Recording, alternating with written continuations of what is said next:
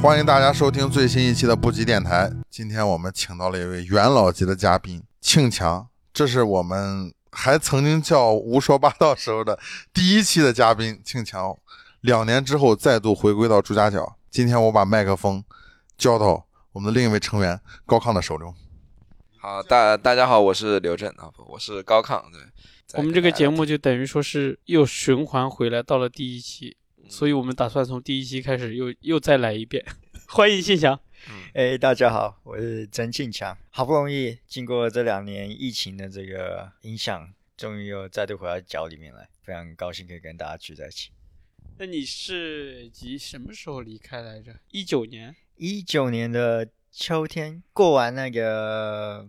艺博会，然后一九年结束以后，我就去日本驻村。就驻村的时候，就二零二零的一月嘛，那时候开始就疫情爆发，就再也不回不来了，就待到四月份。啊，四月份就疫情就特别紧张嘛，高峰了，然后就就我妈就说就要我。回台湾，永远不要回去了，把我踢出家门。我操，没有没有，那时候就说要去台湾，或者我说我要回上海，他说你先回台湾，先跟回家里一下嘛，看一下看一下什么状况再决定。所以就去，原本想要只去一两个月，就一卡就卡了两年。你是打算在中国疫情爆发的时候直接冲回来为祖国报效，参与到抗疫工作中？一定是的，那时候我就想要去武汉，对不对？报效祖国，报效祖国，然后正冲锋阵线。其实疫情刚爆发一月份的时候，我是在深圳，那时候进去开个会，就想说在深圳的时候就没什么，没想到这么严重。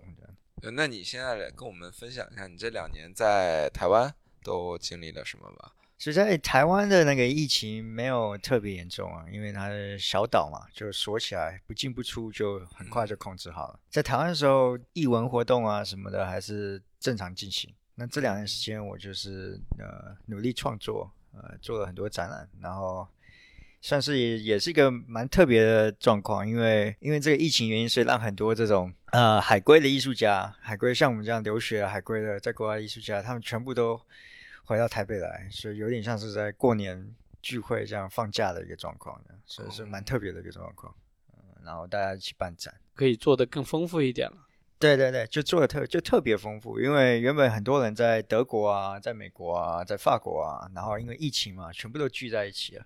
所以是一个蛮特别的。然后台湾又小嘛，所以就又台北又更小，所以台湾小，台北更小，全部都集中在一起。那其实我的理解是，大家聚在一起是。就是举办一些比较个人的、比较实验性的一些活动，多过于说是这种有一个比较中心化的一个展览或者是美术馆来掌管一个一个体系内的一个展览。啊，我们有那个美术馆体系内，其实这也是蛮特别的。就像我参加那个台北美术奖，那个台北美术奖算是台湾最重要的一个当代艺术的展览。那我们那一届台北美术奖就特别精彩，因为全部海归的全部聚在一起。那就变特别的。对，但它这里面不会有一个筛选的机制吗？比如说有有有筛选，也是还是会有，就筛选，就很多人投件啊。那次是据说是有史来最最多人投件，呃，七七八百位投件，然后呃选就选十五位出来，我记得是三十五位出来，在美台北美术馆里面展了，所以就其实大家都认识，可是那一次这一次就刚好因为疫情，所以大家就刚好可以见到面这样。嗯，所以这两年的那个展览，在台北地方那个展览就特别的丰富啊，但也是也是这样，就是有些呃，也是造成有一些大家心里不高兴嘛，就说这些海归回来的 一群人来抢资源了，降维打击啊！对啊，操，一群人冲回来了，我操！但艺术其实没有降维打击这个说法。我觉得没有啊，其他行业有，这个行业其实是没有这一说法。觉得在创作艺术、艺术创作这个位置上，就是文化母土这个概念还挺重要的，因为你不能够在这个地方切实的体验生活，然后发生你说的那些话，可能就变成了一些集体的东西。就我记得你当时走的离开的时候，穿的也是这一件衣服，到现在你回来还穿的还是这件衣服，这件衣服是哪里生产的？质量怎么这么好？这个对，这个是必备，这是我形象里面，我我所有那个美术馆照片我都穿这件，这个很重要。汪峰是皮裤男，你是皮衣男，皮衣男，这很重要。这是小日本东京做的，呃，一个一个阿姨帮我做的。这个哦，你定定制的，它不是定制，它是手工的一个皮衣店。那嗯它这个是在那个新宿很热闹那一条街的那个地下室，它是它是以前帮完专帮这些摇滚明星做的，他像以前那些 Guns N' Roses 啊，也跟他也是他客户这样子，嗯，哦，所以特别特别去找到他，然后他的就是特别耐耐操。那你为什么选择了这个豹纹在内衬？没有特别选啊，就就看他就买啊，因为你你看的时候我是看外面嘛，然后就他打开，他后来就跟我讲里面还有这个特色，我说好啊，这没关系啊，就是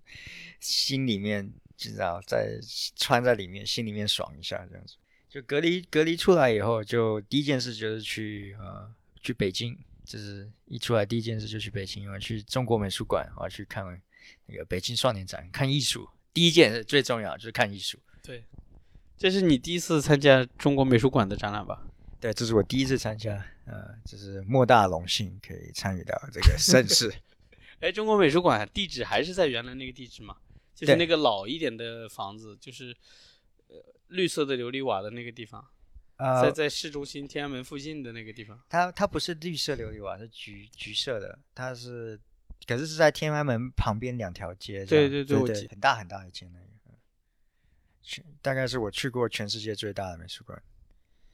全世界最大的美术馆。对我去过全世界最大的，呃，非常非常壮观，祖国的这个气势就是不一样。高考，你来点灵魂拷问啊！我再想一想，我酝酿一下。你要酝酿一下，有关键是这样的，就是他太坦诚了，我的也不知道去怎么去刁难，你知道吧？这个 找不到一个好的角度。对对，突然就有一种就是说，呃，大家在聊天的时候，好像在跟对方打太极拳，你说你要不知道从哪里就是发力，你 就很很担心自己发力之后会被打回来。人家这个，人家这个推手玩的太好了。对对对对对对，就我就突然想到之前看过这个电影，就叫《推手》嘛。然后他当时讲的是一个中国人社区的问题，但是李安拍的电影嘛，就是华裔的男性以及他他的儿子娶了美国的老婆，让他们生活在一起这个问题。对，所以当当时当时不重要，然后 所以联系到冬运会中，对吧？就是我们最近也看到了，就是谷爱凌这个话题，我们觉得还是可以聊一下，因为现在大家都在讨论嘛，就嗯我们也来聊一下。你你觉得，如果说作为一个在美国的华裔社区中生活的一个人，那在这个状态下，你怎么看待就是谷爱凌所谓的就是爱国情节，然后这样子？我觉得他他是个运动员，那运动员他毕竟他的生涯是很很有受很受限制的对。当然他他是想要怎么样定位自己，那那是不确定。可是当然他呃，我相信有一部分是他想要选一个对自己最有利的一个呃位置去嗯，呃对，去表达赚大钱。嗯，我同意，我同意，我同意。我们讲实话，呃，嗯他运动员他的而且他同时他也能体现他的个人价值嘛。我觉得以他的水平，竞技水平，他无论代表哪一国，他一定会拿到很好的名次。但我这里面我有一个疑问，就是咱们也可以公开讨论嘛，就是谷爱凌其实她，她作为运动员来说，她是一个成熟的运动员了，但是她作为一个个体来讲，她的人生才刚刚开始，她可能还没有那么多对于自己未来真的要去哪儿，就是人生要去哪儿，或者说作为职业运动员退役之后还要去干嘛这些思考。那现在其实他已经做，在一个被动状态下做了很多选择。对他的选择是非常明确，就是回归祖国，这个是很好一件事情。这个推手又给你推回去了。对，但是他之后可能会面对的压力，可能并不只是说当下这么直接的一个状态，对吧？因为他现在肯定是他回国之后，他会有更大的益处，就他会受到的关注，以及就是你想我们中国四万万同胞的呼声可能在那里，对吧？当然，接下来可能面临的一个就是批判的声音，可能也会持续在发生。我觉得，身为因为我之前在美国住过，我觉得你身为一个亚裔的小孩，呃，嗯在美国你会往往会有一个呃两面都不是人的一个状况啊、呃因为你你毕竟不是白皮肤的，或者你看起来有点偏离白皮肤，因为国外你像混血的嘛，他就是大家都觉得他有点像异类这样。我觉得这个核心问题是说，他在美国的时候，呃，她是不是有接受到这种歧视，歧视或者是接纳，或者两面两面应该都有嘛，对不对？你要怎么定位自己这样？那他我我了解是说，像他们这种混血儿或者是华裔的小孩在，在美尤其在美国长大，他并不是移民过去嘛，是在那边长大。他们通常都会有一个自我认同的问题，因为他不确定要怎么定位自己，说他是啊、是中国人也好，是美国人也好。那那像我们这种留学生的话，你去其实你你的意识是蛮清楚的，就是我就是中国人，我只在美国来留学玩一玩就走这样的。那我知道他，我有很多朋友也是像他类似这样的状况，他们可能是混混血儿，那他们呃一辈子都会有这个问题。那他们不管是去哪里，他在美国待着也好，去中国留着重新开始啊，他们一直都有这个问题，呃，就会有身份认同问题。他们有非常严重的身份认同问题。那我觉得这这一部分不是说你的那个金钱啊，或者是名声可以呃可以买到的东西。对的，这个就是我感兴趣的一个问题。首先，谁告诉他，就是说你回去就对了，你做这件事情就对了？其实这个问题非常难回答，因为他在他妈妈告诉他的呀。但他妈妈肯定对，当当但是当然了，我们已有的信息告诉我们，他妈妈肯定帮他从小的成长过程中做了很多铺垫嘛。虽然他口口声声说，对我们这个是自由式教育，我们走的是美国那套自由的开发这个小孩子所有潜能的那种教育，但其实给他安排路线是肯定也很明确的。运动员没有自由路线，这什么玩笑？我 操！这个对，你看 他走的，他很诚实，你知道吗？就是 你你从事的职业，你一旦变成职业，你就不可能有呃，就是太多的自我选择的这种可能性了嘛。专业，化这个东西肯定就是就是对于就是个人生长的一种逆向思维。嗯，对他这种运动员，他们他五岁就开始要训练的、啊，嗯尤其是奥运这种。我之前有个老师，他也是他是设计师，可他也是小时候是奥运选手，他们就从小就开始训练，这个不是他可以选的，嗯，没有这个自由的。就算他可能是说训练完以后自由，那那也许可以，那但是他他他的得道路是蛮明确的。我觉得训练后也不一定有自由吧，但这是题外话。那我们现在想讲讲，我们在这个电台中这一年中聊到了，也经常聊到一些，比如说造星这个这个话题。你想，如果说一个时代需要一个明星，后面有一些推手要把他塑造出来，让他引导更多的年轻人。当然，我们这一代所有的那些明星都基本上都都都都垮台了，所以就是谷爱凌这种会不会属于一种新的，就是说，嗯，通过奥林匹克精神塑造出来一种新形态的正能量超级明星？我觉得是有的，因为我前几天才遇到一个呃，像是策展人的，呃，不是策展人，他是这个艺评家，他是韩裔的艺评家，可是他住上海，呃，那他他对谷爱凌他是非常的推崇。推崇，他不是说推崇，他喜很喜欢他，因为他年纪大嘛，他没有说追星这个状况，他只是说，他说他认为说谷爱凌是一个正能量，他说他的用意就是一个正能量，因为他在他来说，就是他成长，他年纪比较大一点嘛，他从小长大的时候没有一个亚裔的运动员。然后又是一个长得漂亮的女生，然后给大家说她是一个很会运动，然后充满自信的一个角色。所以就就他来说，他觉得谷爱凌呃对他跟他的小孩来说带来了很大的一个正面的能量。这是他以前在美国，他是他在美国长大的时候，他很缺乏的。那他这地方我他来到上海后，他终于看到新的希望。那我我我不是我我我现在就是说我格局打开，我 对我们关于谷爱凌这个是否是一个积积极向上、青春洋溢的形象，我们来问问我们的场外观众刘震，你怎么评价？我觉得首先我觉得要说一下他的背景，就他的背景是一个超精英家庭，他跟我们普通的这种国内这些可能这些奥运选手的背景是十分不一样的。奥运选手可能是像你说的那样，他可能是很小苦孩子出身，对，很小从开始练习，他更多可能是一种，一定是有天赋也有兴趣吧，然后再从这么大一批人里面挑选那么一两个人，那么短的职业生涯，然后后期能转型的也非常少。谷爱凌，我觉得因为她本人他妈是好像是我不知道是不是传闻啊，但是他妈说有人说他妈是中国第一个搞风投的，然后他爸呢又是谷歌的五号员工，就都是属于这种 old money 中的 old money，你知道吗？然后这么一个极度精英的家庭，我觉得他不管在美国还在中国都是很吃香的。我们你可能说那种身份认同问题呢，我我同意，但我反而我的一个观察，可能社会阶层越往上走的人呢，他对这个的纠结越少，格因为他局打得更开。因为我觉得他们本质上还是一个阶层社会，可以是一种文化认同，可以是一种自我探索，但是真的在那么一个就是纸醉金迷的一个阶层里，他可能都没有时间去探索这个东西。我本身滑雪是个极其昂贵的运动，然后现在你看，在中国，因为它打开了这个市场，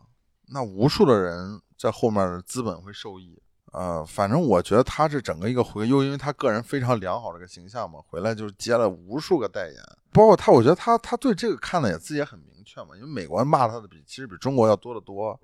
对吧？美国那个一些在那种社交媒体上骂他骂的是非常非常难听的。那他在那个，你看他在后来那个叫什么记者见面会上，他把自己摆得很正，他几乎没有说他跟中国的关系，也没有说他跟美国的关系，他一直在说就是我是一个运动员，我做我爱的事儿，我我在这个这个项目上我做到最好，不是不是因为我是中国人，也不是因为我是美国人，就是因为我最牛逼。他一切回答我觉得都很完美，我觉得这。更多是出自于他就是他这个极好的这个背景，这个是带给他的。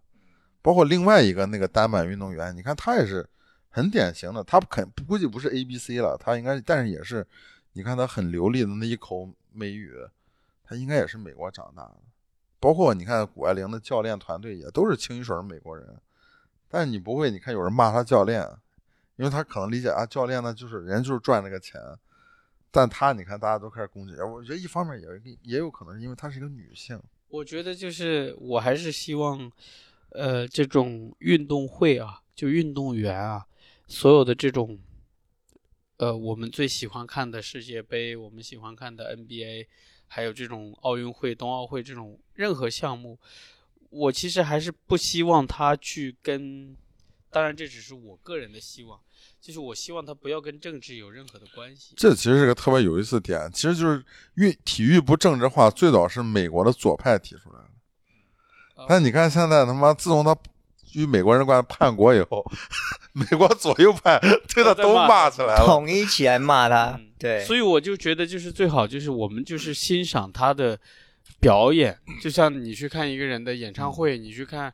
我们以前去听音乐也好，或者去看乔丹打球也好，其实你根本就不是在乎他是一个白人、黑人，是美国人还是非洲人还是什么人，你更多的是看他那个后仰跳投的优美的那个，对，是吧？去看他最后一秒钟我把你绝杀了的那种 兴奋的那个程度，他带给你的是这个东西。我们更多的应该是去看这个。就是我觉得谷爱凌很很厉害，我非常喜欢她，就是她的竞技在她的这个。她从事的这个职业的这个领域里面，她达到了顶峰。我可以再去挑战这个极限，我可以去跳，我这样来做这个动作，我觉得这个非常了不起，这就很好。其他的东西我们就抛开了，不要去说你是美国长大。当然，你可以去嗯探讨他是通过什么教育呃背景是吧？我是美国培养的，然后怎么样？这个东西你可以去看，那只是能证明说我们现在还在。教育上面还算是比较落后一点，在整个世界来说，我们的教育制度、我们的教育体系确实还落后于别人。我我觉得也不也不能这么说，我觉得他是一个本质上他就是一个中美博弈，我觉得是造就了他。对，他是算是说最大受益者，在这个状况下，也不能说最大受益者，反正他肯定是个受益者，对吧？他我觉得就是因为特殊的这么一个情况下，然后他选择了回国。改国籍，乱七八糟，这后来国籍改没改也不好说。但是，但但是就是不重要，是吧？我们不，他不是还说了，不看还说了一句话，他说我在中国就是中国人，我在美国就是美国人嘛。其实他说这话，你觉得有问题吗？其实一点问题没有，是没有啊，对吧？但是就是我觉得他本质上他是一个中美博弈的获益者，是啊，他是受益者。对，而且我觉得他，我为什么说，就是一方面是我觉得因为他这个极其精英的家庭背景，第二我觉得因为他极其的幸运，不是所有的这么有这么精英家庭背景人也能够到达这个高度。体育竞技这东西，他肯定还是拼的是一个天赋。嗯，到奥运会那个级别，我觉得肯定大家都很努力，对吧？对，最后肯定拼的就是天赋，他天赋也在那儿，然后家庭对他的培育也在那儿，然后他又在这么一个时机选了一个这么一个话题性的这个动作，然后改国籍，然后瞬间就会在中国获得一个巨大成功，运气成分也是有的。我觉得都有，就是就是有点他刚好就是在这个完美的在一个这个时代里面 冲在这个冲浪这个浪头上，对吧？对我，但我就觉得他这个也很危险，就是我就觉得他有可能是中美博弈造就了他，也有可能 后期就会因为中美博弈把他给毁掉了，嗯，对吧？你我 说难听点，我就觉得幸亏他这次取得很好成绩，他万一玩砸了，你知道吗？就我估计中国骂他的比他们美国骂的都多，你知道？玩砸了有一个，有一个有玩有一个哦，对，玩有一个砸的呀，滑冰的玩砸了，对啊吧？你看就骂骂声就成什么骂他样？就这个就别说了吧，我所以我觉得还是关注于就是个人话筒的交回广告卡。呃，对，总结一下，就是刘震觉得谷爱凌是一个可爱的幸运女孩她就是我的偶像，啊，对，就是，我明天改名叫刘爱玲。嗯，对我改名叫毛爱玲。你怎么看曾爱玲？我觉得他这个名字，首先觉得他妈是不是特别，他爸是不是特别喜欢张爱玲啊？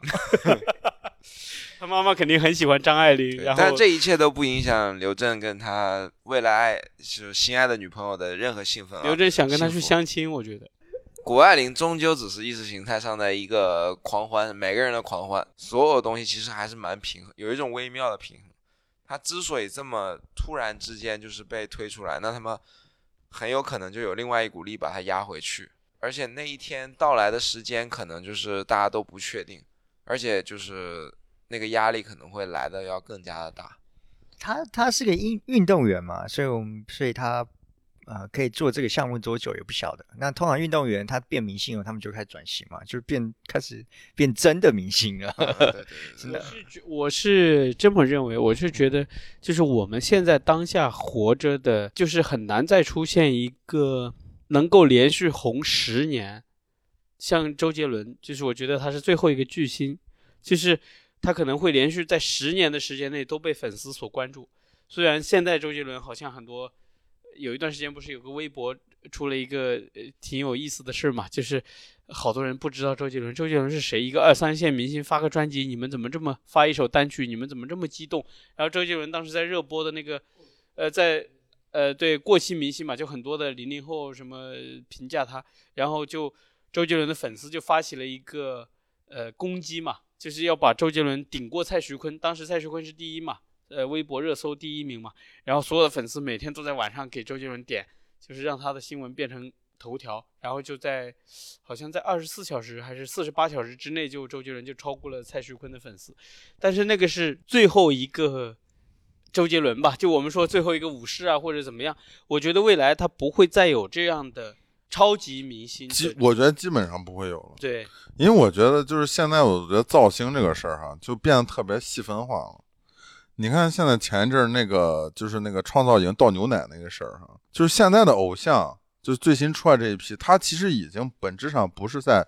服务大众了。嗯，就之前周杰伦这一帮，他可能他我的音乐是给大众听的，嗯比如说咱们几个可能大部分普遍人都喜欢听，嗯但今天的偶像真的是变得就是说，他只服务他粉丝那一小部分人。嗯所以说他会极力的去维护他的这帮粉丝。所以说，你看蔡徐坤那粉丝就跟着了魔一样，那么努力的去 defend 他这个偶像。他觉得我这个偶像是谁？我这个偶像就是神，我操！我觉得这件事情跟那个这种自媒体跟抖音也有关系，因为以前的媒体是比较集中的嘛，那现在大家都可以自己做一个，那你的那个注意力就会分散开来，所以并不是只有这种大众明星，还有这种小的这种网红，他们就是自己成一个小小的一个帮派这样子，所以这也是一件。呃，就是说大家注意力，这是算是说注意力的经济嘛，就是看你你哪个人吃了这块，分了这块，那就就没有了。以前是在一起的，现在是分开的。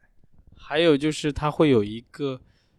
集中力量把你瞬间击垮的一个力量，就是你现在写了一首歌，小熊特别好听，呃，精英阶层也爱听，然后平民百姓也爱听，文艺青年也爱听，然后结果抖音就一定会拿你这首歌作为一个背景，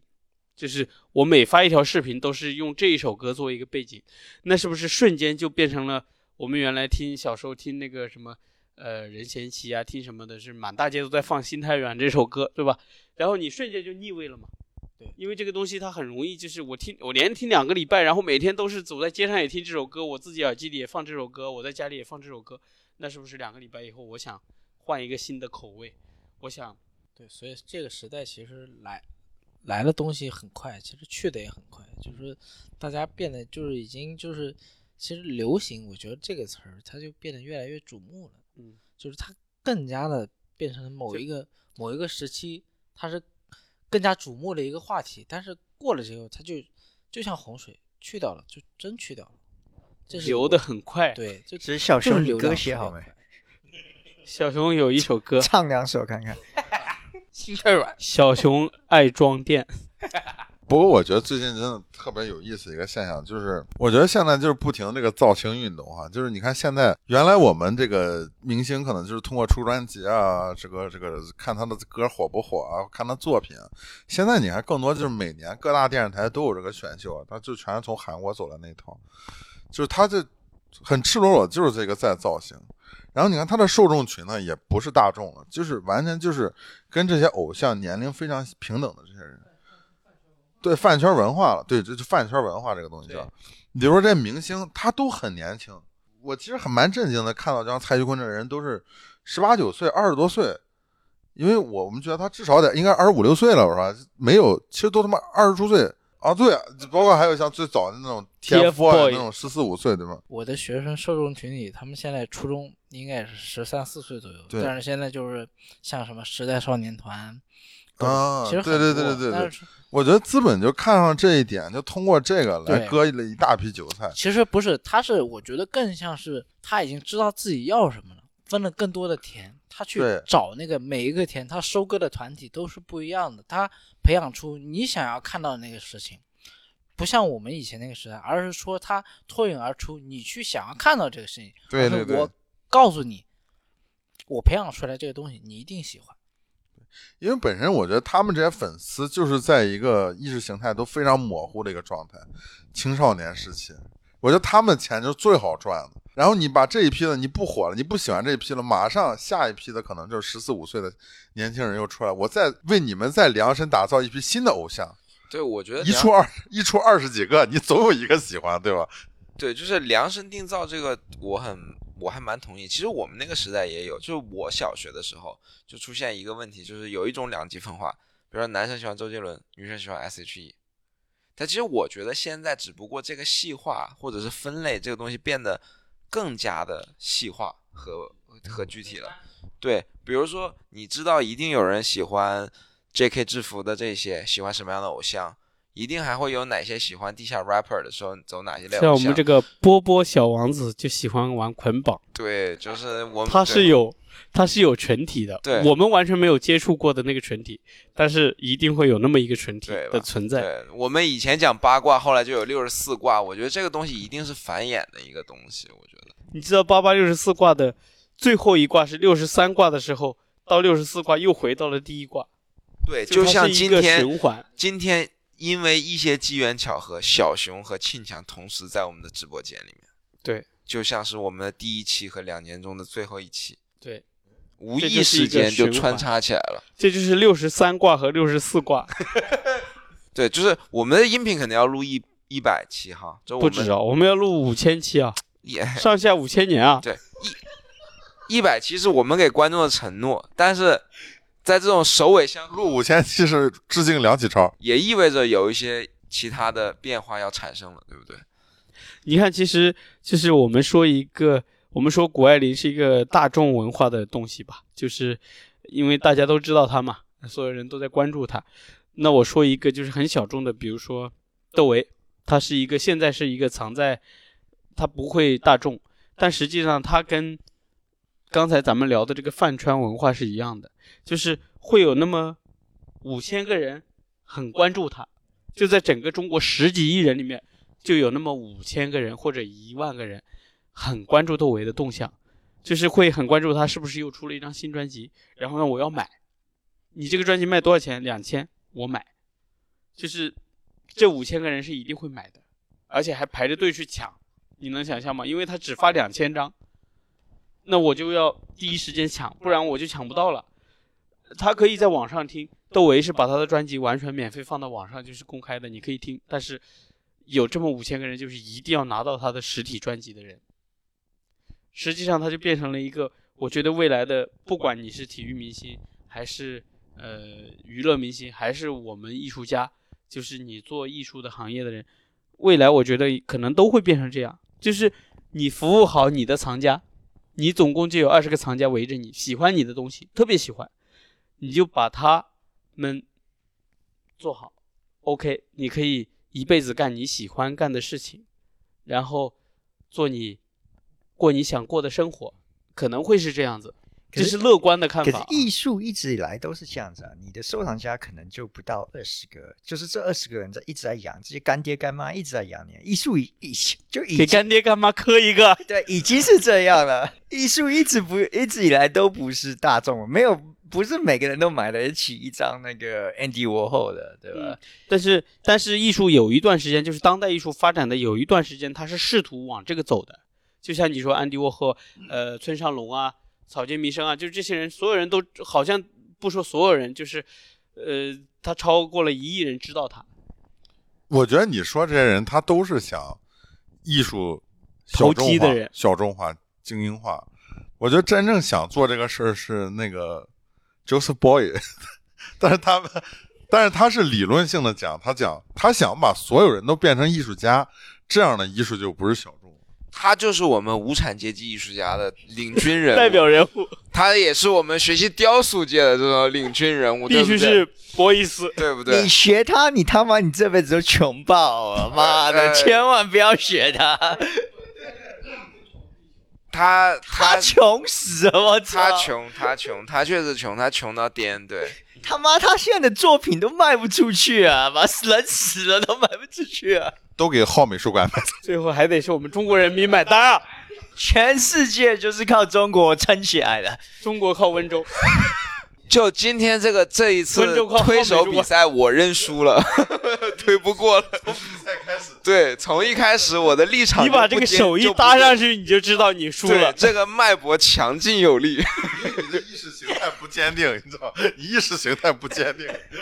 对，那我们就聊一下嘛，就是因为我觉得大家做艺术最开始的时候，我们肯定不知道这一些一系列戏谑的或或荒诞的这些东西背后的这些东西，对不对？我们根本也不了解什么叫潜规则，什么叫资本介入，什么叫意识形态。我们最开始都是希望说有一个是否会有一个公共语言会被更多的人认可，因为我觉得我们十来岁的时候接触这些东西嘛，那个时候不可能想这么多。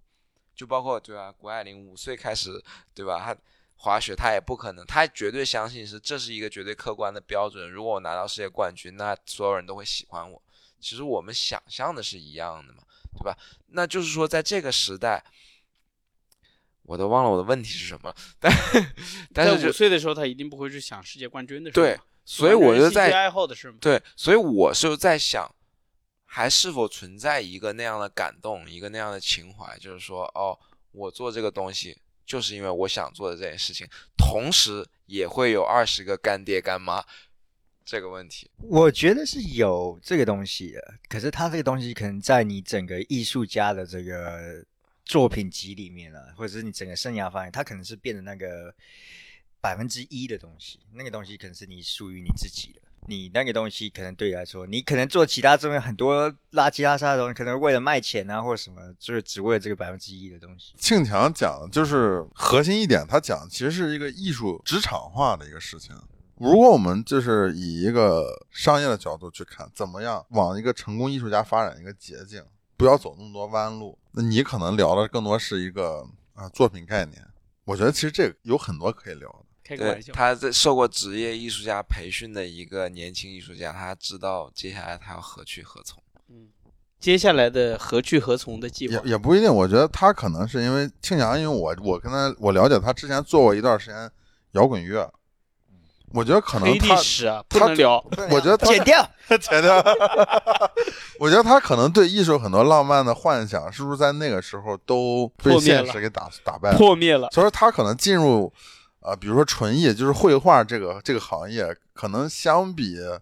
这个摇滚乐没有那么浪漫主义的一个情景下的时候，他他可能你进入这个角色的时候，你可能就对未来有一个更清晰的规划了。我觉得我在玩摇滚乐的时候，这个黑历史那一段的时候，我觉得那时候我已经不看好音乐，我就认为说这是玩玩，有点搞笑一点的东西。那那 现在是什么给你信心？你看好绘看画好艺？术嘛，我现在看好是艺术，嗯我不看好音乐，音乐嘛，你这音乐都不算艺术，音乐不算艺术啊，音乐他妈的消遣的东西。好了，我们这个节目的这个骂点已经有了，槽点有了，够了。我我看好艺术，我认为说艺术可能是唯一一个有价值的东西。呃，在我生命里面遭遇过的事情，我认为艺术可能是最唯一一个有价值的东西。你觉得是不是？他疗愈过你吗？艺术给你兑现了更多。艺术绝对比音乐兑现更多，要不然音音乐是没办法兑现的。那希望大家不是，我觉得通过这种兑现，你找到了某种就是价值感。我觉得你从兑现这件事情，就是说你卖画嘛，你卖画了、就是卖画你卖画了以后，我们肯定你做行为那个永远不能卖的，没关系。实话实说，对，啊实话实说嘛，你卖画，呃，在这外画是在这个市场上是一个共硬通货。对对对，就是通货嘛。那你你卖出去了以后，那虽然说你一开始会有点舍不得，可是你后来你一旦做这件事，那当下你就了解到一些，因为它可以循环，你会嗯发现说你卖出去的东西可以支持你做这件事情长久下去。那你就会对自己有一点妥协，就是说，呃，有些东西你毕竟不可能永远囤着嘛，呃，那比如说你其实做音乐，其实做摇滚，你也有可能就这个东西能够兑现，然后能够持续的养着你。你觉得是什么能够一直给你信心，在做艺术这个，就是在卖画这个事儿上？我是不是因为你卖了，就是做音乐的时候没卖，对，就这么简单？就这么简单。做音乐他妈太穷，但是一开始的时候，哎你怎么比山东人还实在？不是一开始的时候是什么契机让你坚定不移的说我要去画画了，我不玩音乐了呢？因为一开始你不可能就卖嘛。我呃，我从小就画，我我我还没有写字以前就开始画画。那音音乐是音音乐音乐是蛮后面，在美国去美国读书的时候，十几岁的时候才开始懂摇滚乐是什么。妈受了他妈的资本主义的腐化，对，被洗脑，被 NTV 洗脑被，洗脑了。他妈的被骗了妈，骗了我的青春跟我的钱妈的。美国资本经济，这个是他妈全世界最邪恶的东西。无产主义，我们就站起来打败他无！产阶级万岁！欢迎谷爱凌加入我们大家庭。谷爱凌可以来买几张画，这是可以的。对我们这个节目真的是应该应该让谷爱凌来买几张布吉电台的画，他的意思是谷爱凌也该去画画卖画。我们不应该把这个生财之道告诉他。如果他今今天开始卖画，他今天就可以赚钱。你知道谷爱凌他妈他是要去读艺术历史的吗？他要去斯坦福大学读艺术史。他刚开始要去读艺术史，后来他觉得 抢我们的饭碗。他不是觉得艺术史养不活他。这我觉得，我觉得这个应该是塑造好的形象。他接下来一定会做这件事，因为他前面已经把该做的做了。他这个已经在他五岁的时候，他的剧本已经被写好了。现在他可以去读艺术史了。爸爸妈妈们，这打引号的爸爸妈妈们总会告诉你很多事情，告诉我你觉得当他就是呃运动生涯退役以后，他就完全可以去再读一个艺术史，也会变成关注的焦点。我跟你讲，他不用读艺术史，他读艺术史纯粹是要确定他自己买的画不是假画嘛，他是要当收藏家的，他的地位一开始就不一样。他会建一个美术馆。我觉得你有没有发现，就这两年是一个比较有意思的点，就是他很有可能，我觉得他会读完艺术史以后来当策展人了。就是你有没有发现，这两年国内的这些策展人都是一些作家，很多新出来的策展人都不是就是这个专业学科出来的，都是些别的角色吧，反正很多都是半路杀出来的。因为你有钱了以后，你要的是那个在艺术圈嘛，你有艺术圈不缺有钱的人嘛，你你要你要话语权跟权利、影响力，所以这是我影觉得影响力这个，我觉得更精准，它不一定是权利，它更多像是 fame，我要名望。因为艺术家做策展人，其实我觉得意义不大，因为你做的事情其实是一样的，你只不过拿到的材料不一样。但是其他的人在社会上有其他声望的人说，哦，我想赚一个钵满盆满，我在这个方面有成就，然后我要去一个价值意识形态的方面，我要获得也要获得成就。那这个时候我就应该去搞艺术。我认识的两个转行过来做策展人还做得很成功的人，就是一个就是你们说的作家，叫绵绵，那个是一个女作家，年轻的，以前我们小时候看她的小说的，就是《上海宝贝》啊，呃，就是写那种就是很当时的给她的赞誉是新时代的张爱玲。然后还有一个是搞哲学的，你发现搞哲学的人很多转行到策展行业来了，就是夏可君，他是。哲学系的老师，他会去，他可以写很好的文字，就是他很有这个功力，很有这个能力去写、去解读艺术。觉得这个就是一个必然的过程，因为曾经有过一个阶段说哲学是终极学科。刚刚刘震在就是课题就是对聊天框外面说了一句说哲学需要大一统，对不对？但我觉得我的观点不一样。我首先说，我觉得哲学它。就是他最终堕入了形而上学的一个后尘，他必须要找自己的中介。哲学的领土不无断不断的被割据嘛？你说心理学也好，精神分析学也好，其实都是后期分离出来的嘛。但是因为现在他没有一个直接的一个就是语言去跟大众交流了，所以说我觉得他现在在找一个链条。对一个链条也好，我们说一个假肢也好，一支其实就是艺术。我觉得你哲学这东西他妈不能卖的，这个我们讲到现实一点，太实在了，庆强。你讲什么？你哲学来做策展人，谁跟你策？策的那个展，妈看看你都睡着了，对吧？这个东西它的它是给你加学术上加分的，可是它是锦上添花的东西。那我们这个，我觉得这么多年我走下，尤其是这两年我回台北走一圈，我跟所有商业伊朗都认识以后，这个东西你做艺术这件事情，它是不能跟商业分割的。那我觉得这是我们在学校的时候没有学到的东西。你想想看，这历史课本里面的那些留名青史艺术家。哪一个不卖的？都是商业成功才可以。它是同同时进行的，学术跟商业是同时进行，它不不是分开的。这是一种中庸。对，它就是一个中庸，就你两边都有。它就是一个东方文化。它这个时候就要把麦克风交给孔老二。这就是山东文化，对吧？你有哪历史课本面除了波伊斯以外，对吧？有哪一个真的是说他是做这种不能卖，然后活一辈子的？那我们这个节目也要有博伊斯，也要有商业大亨，有企业家。我们才能火，对不对？我跟你讲，不会是来，你就不要跟他，就是把他切割，不要加微信。我今天就改公众号名。这种这种来一个象征性就好了，这个以后就不要。这我觉得，我跟你讲，我我对博伊斯的反感就是在这个，因为他给太多年轻艺术家塑造了一个美好的幻想。那你去走他那一套，你不能走他那套，因为你年，因为他已经这已经做过，你走了他那一套，你就困苦一辈子。好，我接下来就是我们这个推手大赛，我最后一集，如果他再返回来了，我就认输。我刚刚假认输，那那也是绝地反总共八个回合，你已经输了六个回合了。最后一个套路的，我觉得首先博伊斯的存在也是一个自然演化的东西。因为如果这个阶段没有一个博伊斯，我觉得大部分人不再会对艺术有追求，就是因为博伊斯成为一个新的引力点，很多就是像那种就是瓦就是星空中瓦勒，然后把这堆积那里成了一个新的一个一个什么东西一样的，它也是会让人注意到这里有一个集合体，就是这个东西它告诉大家哦，这个东西是艺术中的很重要的一个环节。当然，商业会把这个东西再把它再。镀金、镀银，再把它商业化，然后再殖民，对，再告诉大家思想，再让更多的年轻人，对吧？留学生或者然后再信，就是资本主义的这一套价值观。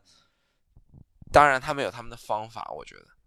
但首先，如果没有那一个真空中爆发出来一个引力点的话，艺术的这个信誉度会越来越少，公众也也会对跟他更加断层，越来越不信任他。你可以讨厌他，我觉得当然我理解，我完全理解，因为我有时候也觉得，我有时候也绝望，就是说我为什么会相信这种无产阶级的梦想、理想，对不对？但是有的时候说你也不得不感恩，就是这种东西至少存在过，我们还能够瞻仰远处的一个东西，对吧？如果没有的话，可能会单调一些，至少。我觉得是说，如果这个东西它没有的话，它有点是像说你把艺术的一个理想给杀掉了。他要的是这个东西嘛？就是说他他在历史上的价值是这个东西。那商业化也没有东西可包装了，如果没有这些东西，他他没有东西可以卖啊。他唯一可以卖就是他穿过的大衣啊，对吧？重点是说他是一个老师，就说艺术它有这个教育这一块嘛。那他是一个很标准的艺术老，他他是一个很完美的那种。我们想象中艺术老师，就是说他他他跟这个野狼住在一起啊，然后他做这种跟精神上交流的这个东西。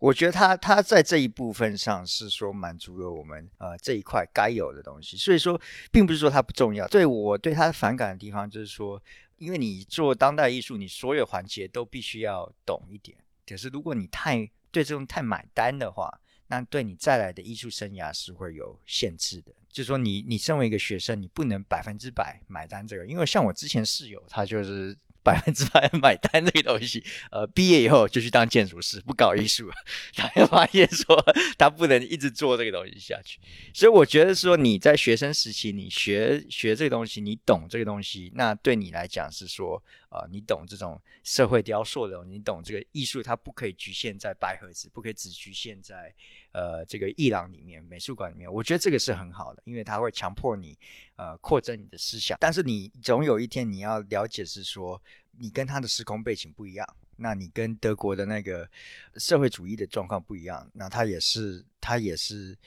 他也是在讲讲难听，他是给学校养出来的嘛。但我 我但我觉得，首先这也就是透露出了一点点希望。为什么学校可以养这样的一个人？他其实是保有一丝希望，就是。我们还可以做这样的事，我们还可以相信这个东西。当然，这也是骗局啊！我完全，我就是这个不是骗，这是你可以的。我倒不认为，我倒觉得，就是如果我们作为一个艺术家，作为一个独立于这个社会体系外的人，你唯一能够支撑你的一丝希望和你的那个生活下去的勇气，恰好是这个东西。我觉得这个很重要。就如果没有这个东西的话，你真的那我们就躺平或者跳楼或者自杀好了。我觉得就是你说这个跳出于社会体系外的哈，我觉得有可能，即便是你那么理想主义的情况下，你也始终没有跳出这个社会体系外。就像我们上次我先聊的是，就社会体系本质上就有一种大人养小孩的这么一个概念。对，这个其实是一个历史的概念。历史的概念，艺术家包括任何创造性的职业，明星其实都是这个小孩。大部分人朝三九五的去上班，来供养了这个他心中的相对理想化的一个形象，一种理想化的生活方式。我们也可以说，我们承载着别人的希望，我们承载着别人的生活理想，也有可能就是我们就是社会上盲盲流，就 是盲流，不是不是不是，不不要这么极端，看得透不说透，但是就是这个这个模式，我觉得它自始至终都有。那么现在呢？比如说，我觉得我们你们俩在争，在在这不是争论，就是讨论这个事儿。我觉得，就是本质上我们在看过去这些艺术家，他们成功的也好，不失败的也好，在其中很容易找出一个规律来。这规律呢，那就是卖的好。但是未来我们往后往前看呢，那肯定很多事情，它博伊斯的成功，我觉得往往也是必然的。